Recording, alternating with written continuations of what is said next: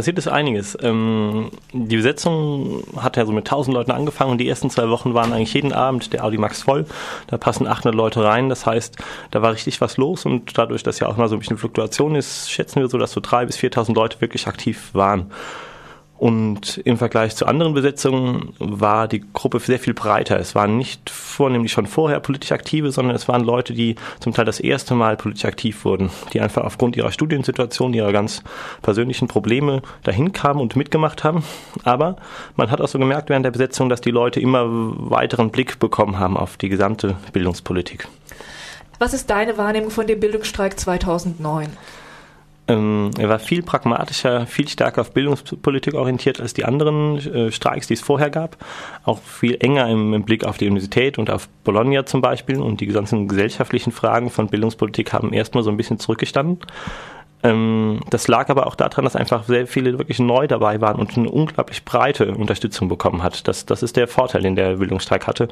Ähm, und die erste Woche und die ersten eineinhalb Wochen waren echt spannend, weil dann plötzlich Leute, die vorher gar, also ganz normal ihre Bachelorstudiengänge abgearbeitet haben, in so ein Organisationsvakuum geraten sind und anfangen mussten, sich selbst zu organisieren. Die einen haben angefangen zu kochen für 500 Leute, die anderen haben angefangen, Inhalte und Forderungen zu schreiben, die nächsten haben angefangen, Aktionen zu machen. Das ist das Spannende, warum das also mir auch wieder Freude gemacht hat, da mitzumachen. 43 Forderungen sind rausgekommen. Es ist irgendwie so eine symbolunträchtige Zahl.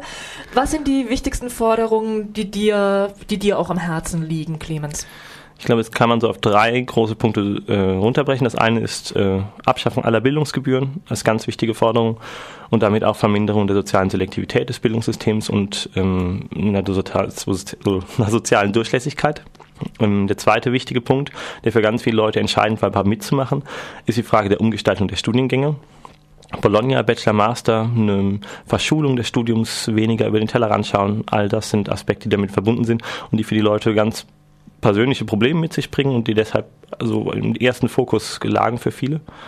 Ähm, und als drittes, ähm, ja, eigentlich passt es vielleicht doch nicht, dass es nur drei sind. Also der dritte ist so ein, so ein Potpourri von Forderungen, ähm, weniger Wirtschaft in der Universität, äh, eine ausreichendere Finanzierung der Hochschulen.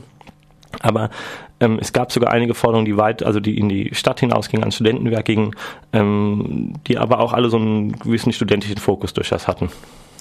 Das heißt, die beiden letztgenannten Forderungen, das sind ja alle tatsächlich, die real diskutiert werden von den entsprechenden Stellen. Nur das erste, nämlich irgendwie Abschaffung der Studiengebühren, also du hast es jetzt anders gesagt, auf jeden Fall gebührenfreies Studieren, das scheint irgendwie nicht erreicht worden zu sein.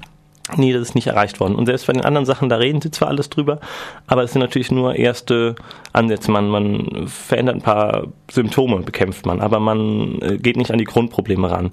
Welcher Master ist mit dem Gedanken konzipiert worden, damit die Leute effizienter studieren. Das heißt, heutzutage schneller studieren. Das heißt ähm, auch, dass sie schneller ins Berufsleben einsteigen, damit sie quasi schneller verwertbar sind im Arbeitsmarkt und äh, unser Demografieproblem lösen, könnte man sagen. Also das sind Gedanken, die in Deutschland zumindest hinter Bologna standen, wo andere Aspekte von Bologna weit zurückgetreten sind. Und man kann das nach, also auch sehen daran, dass zum Beispiel diese Reform komplett ohne zusätzliche finanzielle Mittel erfolgen sollte, obwohl ähm, allgemein bekannt ist, dass ähm, also allein 15 Prozent mehr Kosten im Bereich Studium Lehre zu erwarten sind durch Bologna. Ähm, das zeigt, dass die eigentlichen Beweggründe andere waren als eine Verbesserung der Lehre oder bessere Studienbedingungen oder Nämlich? höhere Abschlusskunden, sondern eine Reduktion von Kosten, äh, eine schnellere Durchschleusung, äh, eine Arbeitsmarktkompatibilitätssteigerung oder sowas, also damit die Leute nicht so sehr anecken und äh, sich gut einfügen. Und das sind Sachen, die nicht verändert worden sind, wo auch noch niemand drüber geredet hat und wo auch eigentlich kein, also ähnlich wie Studiengebühren, wahrscheinlich sich so schnell auch nichts ändern wird. Du hast jetzt sehr kraftvoll gesprochen von diesen 25 Tagen und was da auch passiert ist, was da auch unter den Studierenden passiert ist. Trotzdem auch Zeit, glaube ich, jetzt so ein bisschen selbstkritisch zurückzublicken, wo wir zu sagen, so, oh, das war, das lief richtig schief. Mm, wir haben ein bisschen lang gebraucht, in die Pötte zu kommen. Das hat so in der ersten Woche äh, einiges, einige Zeit gedauert. Ähm, und wir haben in der zweiten Woche, nachdem die Forderungen verabschiedet waren, so ein bisschen, da waren wir alle so ein bisschen ausgepowert, den, den Sprung geschafft, ähm, die Forderungen jetzt auch mit Aktionen und so weiter in die Öffentlichkeit zu tragen. Das hätte vielleicht noch mehr Leute gebunden, da haben wir einige verloren, die einfach äh, dann gelangweilt waren oder wo wir innerhalb der Besetzung keinen Drive mehr hatten, nichts mehr, wo man wusste, dafür lohnt es sich jetzt dahin zu kommen. Und das war, glaube ich, ein Problem ich glaube, wir haben es aber uns noch ganz gut gefangen. Also ich, ich war überrascht, also gerade der Abschied, die letzte Woche, die hat nochmal gut funktioniert und ich glaube, Besetzungen neigen dazu, so ein bisschen auszutröpfeln am Ende. Und am Ende verliert man alle, die überhaupt dabei waren, weil sie demotiviert sind und, und weil die, die mal irgendwann sich von der Besetzung getrennt haben, die kommen auch nicht mehr so leicht wieder. Aber man braucht die ja, weil man weiß ja, dass mit der Besetzung alleine nicht alles umgesetzt werden kann. Und ähm, ich hatte zum Ende so ein bisschen Angst, dass es uns passieren könnte, dass wir einfach so auströpfeln und die Leute nicht mehr reaktivieren können. Aber das haben wir in den letzten Wochen nochmal geschafft. Da war nochmal an dem Donnerstag mit der Demo und der Vollversammlung, da ging es nochmal richtig rund und da hat, glaube ich, allen Leuten nochmal Spaß gemacht. Ähm, deshalb glaube ich, dass man da wirklich drauf aufbauen kann und dass eine Bewegung ist, die jetzt nicht aufhört und quasi jetzt zu Ende ist, sondern wirklich auch Potenzial hat für die Zukunft. Also kein Winterschlaf beim Bildungsstreik 2009? Nein, ganz sicher nicht. Wir haben jetzt schon die Vorbereitungen angefangen für den Januar. Es gibt schon ein landesweites Vernetzungstreffen in den ersten, am ersten oder zweiten Wochenende. Es gibt schon am 26.01., äh, das ist so der Jahrestag des Bundesverfassungsgerichtsurteils, womit Studiengebühren wieder möglich wurden, ähm, erste Planung und so. Da wird es auf jeden Fall weitergehen.